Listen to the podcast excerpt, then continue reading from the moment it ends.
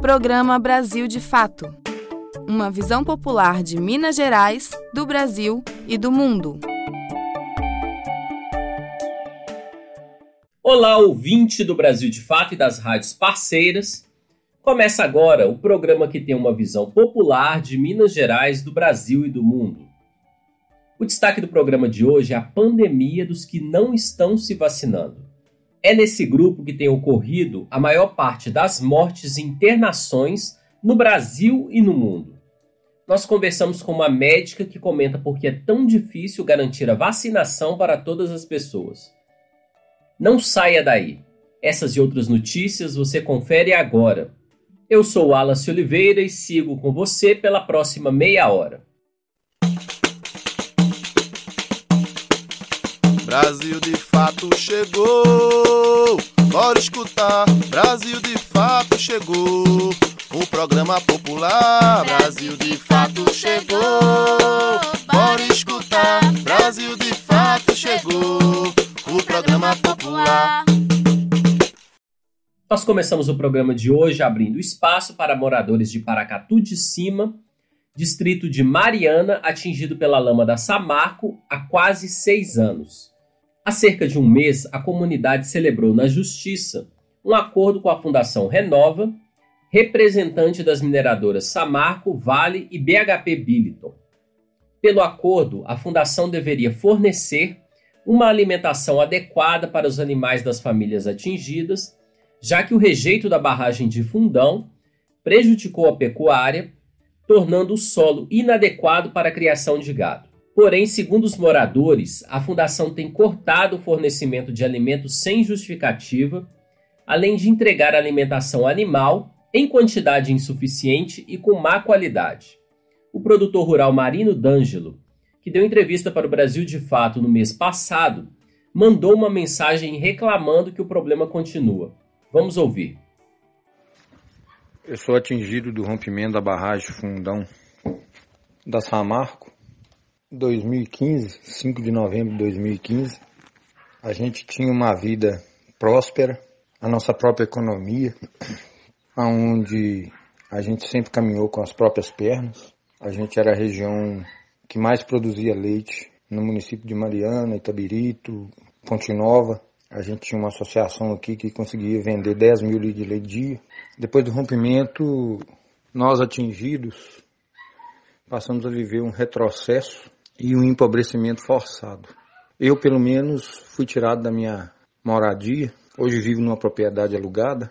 Sempre não fui bem atendido pela Samarco e nem pela Fundação Renova. Com relação à alimentação dos meus animais, nunca deram alimentação de qualidade e nem em quantidade suficiente. Perdi vários animais. O Ministério Público instaurou um inquérito, houve uma audiência de conciliação entre as empresas e Ministério Público é atingido, que foi homologado pela excelentíssima juíza. Isso foi dia 24 de setembro de 2021. Nada foi feito, nada mudou. As empresas não têm cumprido os, acor os acordos feitos no fórum em Mariana. Quem continua penalizado somos nós. Perdi dia 23 de setembro um animal, uma égua. No dia 10 de outubro eu perdi outra. No dia 12 de outubro eu perdi mais dois por desnutrição. E ontem eu perdi um bezerro. Em menos de 50 dias eu perdi sete animais por falta de condições de alimentação que a Renova se nega a oferecer. Destruiu todo o nosso universo, nossa economia, nossas terras. Hoje vivemos isolados, não temos ninguém para ajudar a gente. E agora estamos condenados a ver nossos animais morrer de fome. Outro produtor rural que está reclamando da situação é o senhor José da Conceição. Ele conta que a Fundação Renova parou de fornecer o alimento para a criação sem avisar. A gente está comprando cana, caminhão de cana, né? É caminhão de cana, mas caminhão de cana é um preço caro, é um preço que não vale, mas é o que a gente está precisando, então a gente tem que estar tá sempre comprando. E eles pararam com a silagem, foi mês de abril. Mas parou sem falar nada com a gente. Então, parou, como se diz, na calada, né? Eles eram pelo menos para ter avisado para nós tomar providência. E acabou que nós ficou na mão. E a gente está passando aperto com as criação. E direto e reto a gente está tratando, né? a gente aqui não tem pasto. E a gente precisa da silagem. É igual teve pouco tempo. Estava querendo tirar a silagem e passar o, o cartão para a gente comprar. Mas como era o negócio do cartão, a gente não quis. Nós queríamos a silagem mesmo. Porque, ué, quem vai vender a silagem, eles vai, na hora que dizer que vai estar tá dando lucro, eles vão aumentar o preço da silagem. Então vai chegar um certo momento que o dinheiro do cartão não vai cobrir o tanto de saco de silagem que é pra gente sempre manter para as criação. Aí nós preferiu a silagem e esse foi e cortou a silagem. Que tristeza, né, gente? É importante lembrar que a falta de justiça e reparação no caso de Mariana, há quase seis anos, abriu caminho para que um crime parecido ocorresse no município de Brumadinho. Há mil dias, uma barragem da Vale rompeu nessa cidade, matando 272 pessoas e contaminando a bacia do Paraupeba. Pois bem, nesta semana, uma decisão do Superior Tribunal de Justiça causou indignação nas famílias dos mortos pela barragem. Pela decisão, as denúncias contra 16 pessoas investigadas e acusadas de homicídio doloso no caso voltam à estaca zero. Mais informações com Larissa Costa. Um protesto na manhã de quinta-feira, dia 21, em frente à Justiça Federal em Belo Horizonte, chamou atenção para a impunidade no caso do rompimento da barragem da Vale, em Brumadinho. Mil dias depois da tragédia, o STJ, Superior Tribunal de Justiça, decidiu anular a denúncia produzida pelo Ministério Público de Minas Gerais, tornando inválida a investigação feita por um ano e oito meses. O protesto foi organizado pelo MAB, Movimento dos Atingidos por Barragens, e pela Avabrum, Associação dos Familiares de Vítimas e Atingidos. Alexandra Andrade Gonçalves Costa, presidenta da Avabrum, conta que as vítimas receberam a notícia com dor, tristeza e revolta.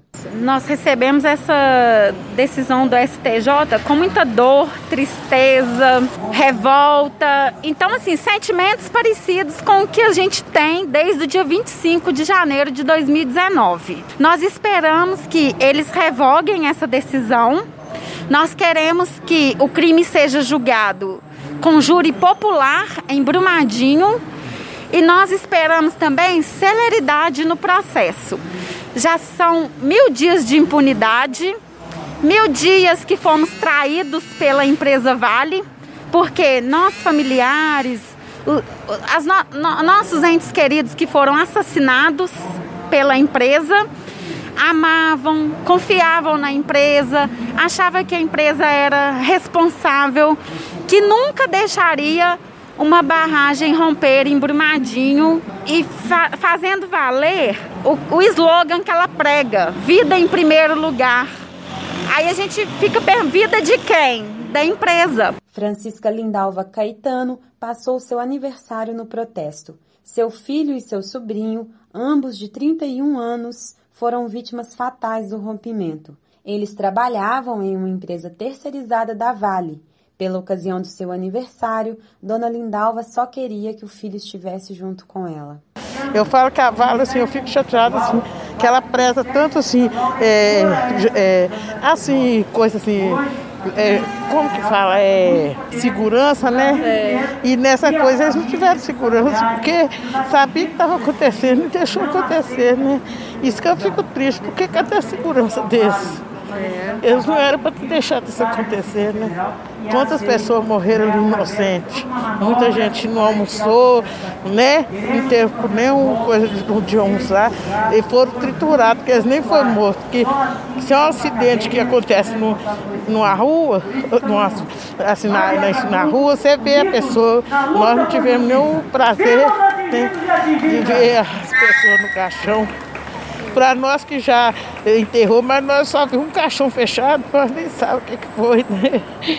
E quem ainda está ainda esperando, né? É muito triste, é uma dor triste que não passa. Na terça, dia 19, o STJ decidiu que a Justiça Estadual não tem competência para analisar o caso. Em janeiro de 2020, o Ministério Público denunciou 16 pessoas como responsáveis pelo rompimento da barragem na mina do Córrego do Feijão, pelo crime de homicídio doloso contra 272 pessoas que foram soterradas pela avalanche de rejeitos da represa. A decisão do STJ anula a denúncia e os 16 citados não são mais considerados réus. Agora, o processo deve começar novamente do zero, por meio de uma nova denúncia do Ministério Público Federal. De Belo Horizonte, da Rádio Brasil de Fato, com reportagem de Rafaela Dota, Larissa Costa.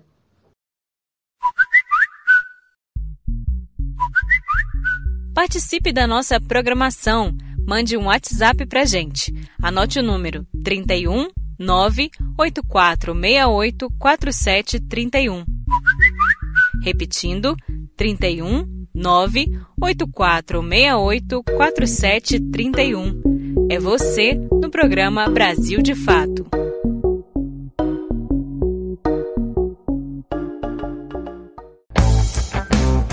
Todas as sextas-feiras tem edição impressa do jornal Brasil de Fato, com análise diferenciada sobre os fatos, denúncias que interessam ao povo mineiro dicas culturais e, claro, o seu esporte semanal.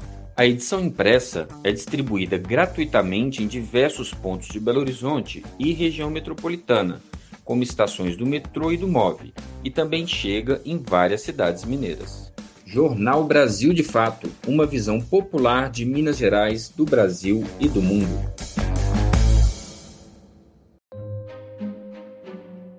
Gente, eu acho as pessoas muito ignorantes. Se você tomou a, a, dose da vacina, você tem que tomar a segunda.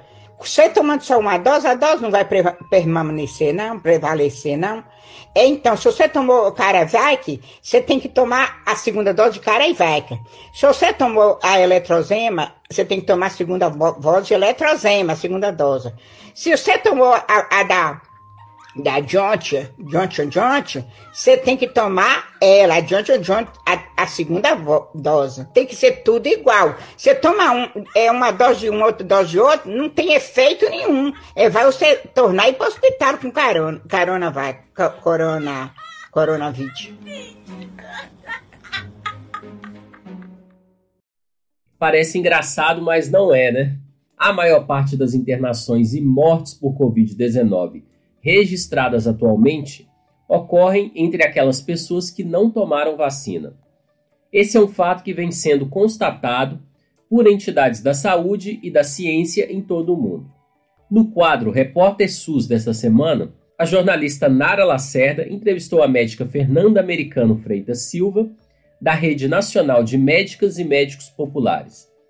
Fernanda afirma que o controle da pandemia esbarra no número de pessoas que ainda não tomaram a vacina. Confira a entrevista. A Covid na semana. Um balanço sobre a pandemia do coronavírus pela rede de médicos e médicas populares.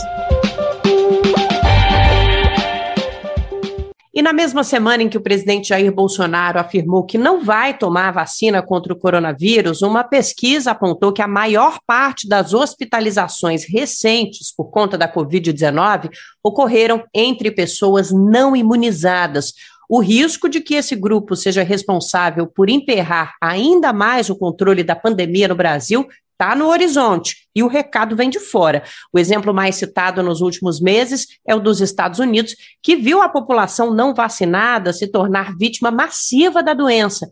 A pandemia dos não vacinados é o assunto de hoje no podcast A Covid-19 na Semana, espaço em que o Brasil, de fato, está junto com a Rede Nacional de Médicas e Médicos Populares para conversar com você que está nos ouvindo um pouquinho sobre os destaques da pandemia nos dias mais recentes. Quem está conosco hoje é a médica Fernanda Americano Freitas Silva, que é integrante da rede.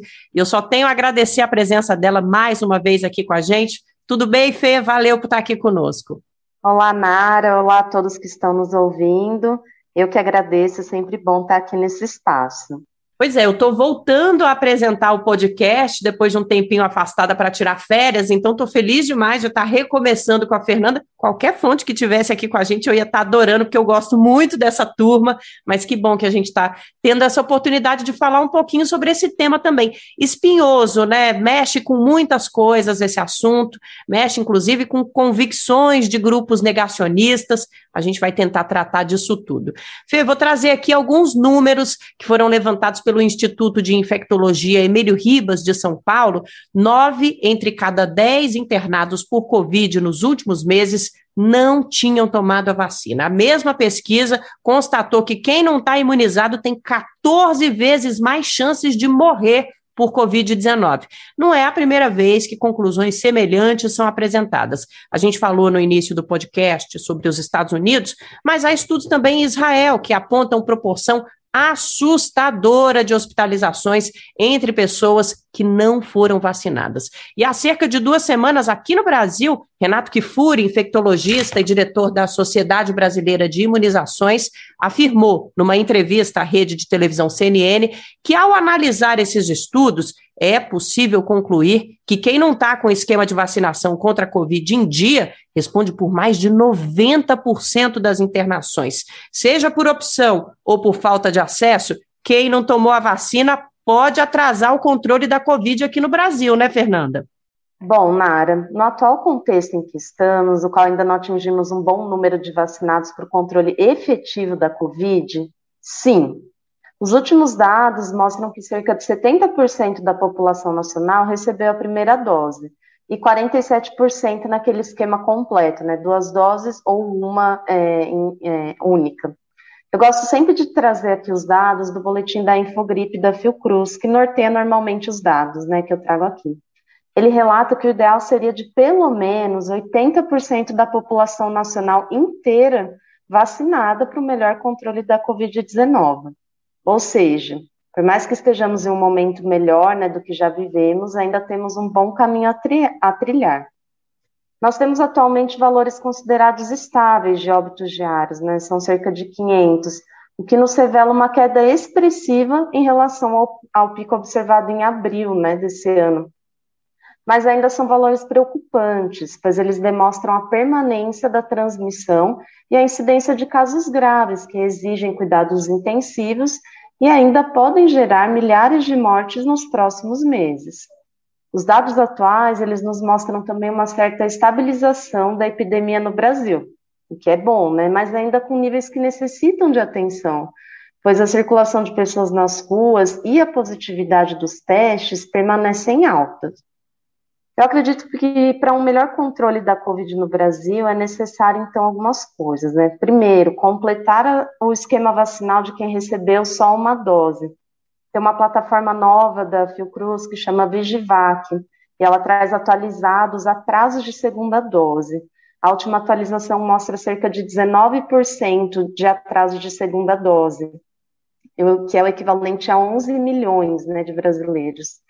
Além disso, então, é importante a gente administrar a terceira dose para os grupos vulneráveis, né? Estimular a adesão de quem tem resistido em se vacinar, que é uma tarefa bem difícil, né?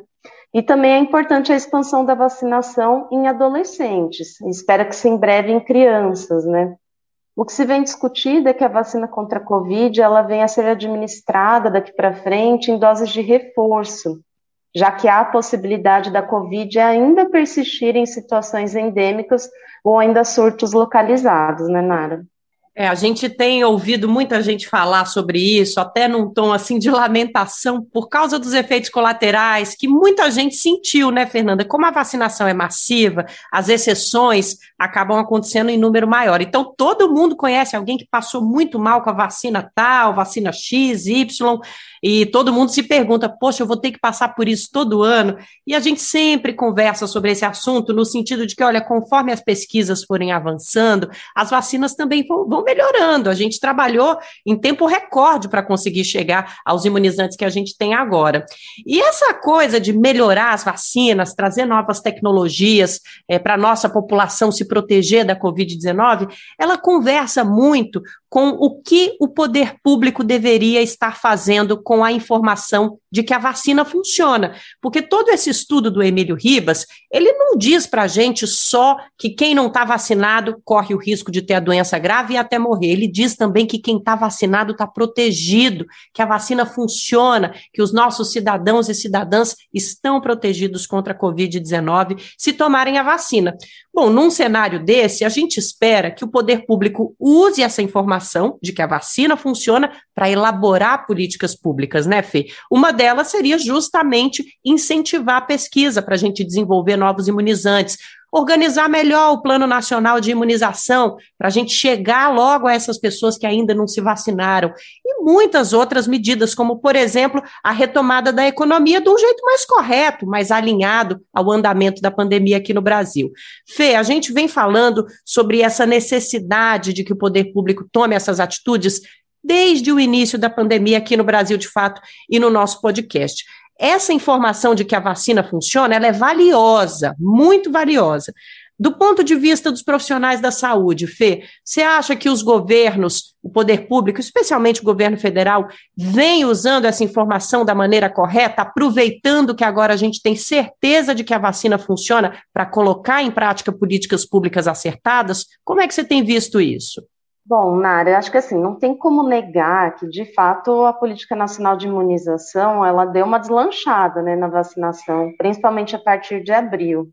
É, a gente também tem a Butanvac, né, sendo estudada aqui, porém, como sempre a gente fala, né, parece que poderíamos fazer mais e melhor, né. Me falta muito incentivo à vacinação por parte das campanhas do Ministério da Saúde. Na minha prática mesmo, eu vejo que temos grande parte da população querendo ser vacinada. Isso é importante, isso faz parte do nosso histórico da Política Nacional de Imunização. Porém, ainda vejo muita desinformação para além dos negacionistas, né? São pessoas que realmente estão sendo informadas por fake news e nem sempre vão conseguir buscar uma boa fonte de informação. Então, eu acredito que as propagandas elas deveriam estar em peso, né? Estar em todos os cantos, em todos os veículos midiáticos, além de alguns incentivos, como por exemplo o passaporte vacinal, inclusive é uma proposta defendida pela Fiocruz no seu penúltimo boletim, pois acaba estimulando a população a se vacinar, garante a circulação de pessoas de forma mais segura, protegendo inclusive aqueles que não estão imunizados. É importante a gente lembrar que a taxa de letalidade é, da Covid no Brasil é cerca de 3%, isso se mantém em valores considerados altos em relação aos padrões internacionais, o que reflete ainda também numa insuficiência de programas de testagem, diagnóstico clínico de casos suspeitos e os contatos. Querendo ou não, o Brasil ainda vive uma tragédia, né, com a perda de 600 mil pessoas, né, e fora a incapacitação produzida pelas numerosas sequelas da Covid, como, por exemplo, a Covid longa. Isso aí a gente ainda vai ter muito trabalho pela frente. Então, eu acho que cada vez mais, e é sempre importante a gente aliar todos os esforços para mitigar os resultados negativos, né? Sem dúvida, Fernanda. E olha, esses esforços, a gente cobra eles do poder público, do governo, mas a gente sabe que eles também demandam ah, algumas atitudes individuais. Então, você que está nos ouvindo, se por qualquer motivo não foi se vacinar ainda, porque tem medo da vacina, por causa de fake news, porque está sem acesso ao imunizante, Coloca a boca no mundo ou vai para o posto logo se vacinar. Não tem motivo para negacionismo e a, o ato de vacinação no Brasil hoje ele é também uma resposta a todo esse movimento social que tenta dividir o nosso país, que tenta colocar o nosso país com uma característica de um povo desunido, que não trabalha coletivamente, que não se importa com a coletividade. A gente precisa tirar isso do nosso livro aí, tirar todas essas afirmações do nosso dia a dia e lembrar que tipo de gente a gente é, né? A própria Fernanda trouxe aí é, como o Programa Nacional de Imunização tem história no Brasil e essa história tem tudo a ver com a adesão e com a simpatia da população. Então, cabe um pouquinho a gente também, além das cobranças, colocar, fazer uma autocrítica e saber, tem alguém do seu lado que não se vacinou ainda? Conversa com essa pessoa, vale a pena. Fernanda, para finalizar, a gente não pode deixar de falar das afirmações do presidente Jair Bolsonaro, que mais uma vez nesta semana veio dizer que não iria se vacinar. Olha, a gente não sabe nem se é verdade, porque talvez ele tenha se vacinado e nunca vá contar para ninguém, em nome de defender esse negacionismo todo que ele propaga. Mas, Fernanda, tem um, um, um, peso muito negativo no fato de o presidente da República fazer esse tipo de afirmação, principalmente numa semana em que instituições científicas começam a provar que quem não está vacinado está correndo mais risco, né? Ai, Nara, com certeza. É assim, mais uma vez um desserviço, né? Para mim é difícil aceitar que a nossa maior autoridade política descredibiliza o que temos de mais concreto no combate à pandemia, à pandemia né? Que é a vacinação em massa, as medidas comportamentais. Bolsonaro deveria ser exemplo para o seu povo, mas como vimos desde o início do seu mandato, ele segue no discurso do caos, da morte, né? Realmente é lamentável. Mas, enfim, eu queria deixar aqui os últimos dados do boletim que saiu hoje da Infogripe, para todo mundo terminar a semana atualizada, sempre gosto de trazer, é, sobre a questão de transmissão. A gente tem um sinal de crescimento leve nas tendências de longo, longo prazo, que são as últimas seis semanas, e de curto prazo, nas últimas três semanas. Por ser um crescimento leve, é ainda compatível com o cenário de estabilidade. Porém, isso aponta a necessidade de cautela e acompanhamento adequado nos impactos das medidas de flexibilização em decorrência da interrupção na tendência de queda. As 25 unidades federativas, elas possuem ao menos uma macrorregião de saúde, que é um território delimitado, né, com nível de transmissão comunitária alto, ou seja, ainda estamos transmitindo bastante.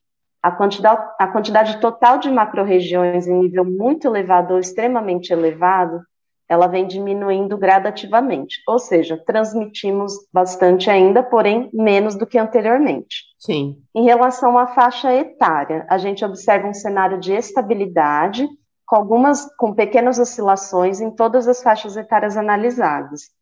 É, o grupo de 0 a 9 anos de idade, achei interessante esse, observa-se uma estabilização é, em valores de 1.000 a 1.200 casos semanais. São valores próximos ao que se registrou no pico de julho de 2020. Isso é importante naquele debate da inserção da vacina para as faixas etárias mais novas, né? E há também um leve aumento nas faixas etárias de 20 a 69 anos, né? Que também tem a ver com essa flexibilização que a gente falou. Então, tudo tem que ser acompanhado com muita cautela. Nas demais faixas, o patamar atual representa os menores valores desde o início da epidemia no Brasil. A de vacinação está é, tá atingindo um dos, a vacinação, aliás, ela está atingindo um dos seus principais objetivos, como a gente vê, né? Que é a redução do impacto da doença, produzindo menos óbitos, menos casos graves. No entanto, ainda sem o bloqueio efetivo da transmissão do vírus. Então, como a gente sempre fala aqui, como a gente sempre termina o nosso programa, a recomendação é de que, enquanto o país caminha para um patamar ideal da cobertura vacinal, as medidas de distanciamento, uso de máscara, higienização, adesão à vacinação, né? E principalmente agora, nesse momento, realização de atividades que tenham maior concentração e aglomeração de pessoas, elas só sejam realizadas com comprovante de vacinação ou com análise criteriosa da situação epidemiológica local. Essa é a recomendação do último boletim e a gente vai seguindo, né, Nara? Fê, só tenho a agradecer você trazer as informações do último boletim da Fiocruz, é muito importante, e as suas colocações também sobre o assunto em geral. A gente espera voltar na semana que vem com notícias melhores. Os números mais baixos aqui no Brasil são para serem comemorados, com certeza, mas a gente não pode perder de vista que o controle ainda não aconteceu. A gente precisa se manter atento a todos os cuidados. Valeu, Fê, por relembrar a gente mais uma vez de todas essas prioridades na nossa vida atual. Eu que agradeço, Mara. Uma ótima semana para nós e para todos que estão nos ouvindo. Para você que ficou com a gente até agora, um grande abraço aqui de São Paulo, da Rádio Brasil de Fato, Nara Lacerda. E nós vamos ficando por aqui. O programa de hoje teve apresentação, roteiro e trabalhos técnicos de Wallace Oliveira, com produção da equipe de jornalismo do Brasil de Fato. Nós voltamos na próxima quarta-feira e até lá, um ótimo fim de semana e um forte abraço. Você ouviu o programa Brasil de Fato, uma visão popular de Minas Gerais, do Brasil e do mundo. Acompanhe mais notícias no site brasildefato.com.br.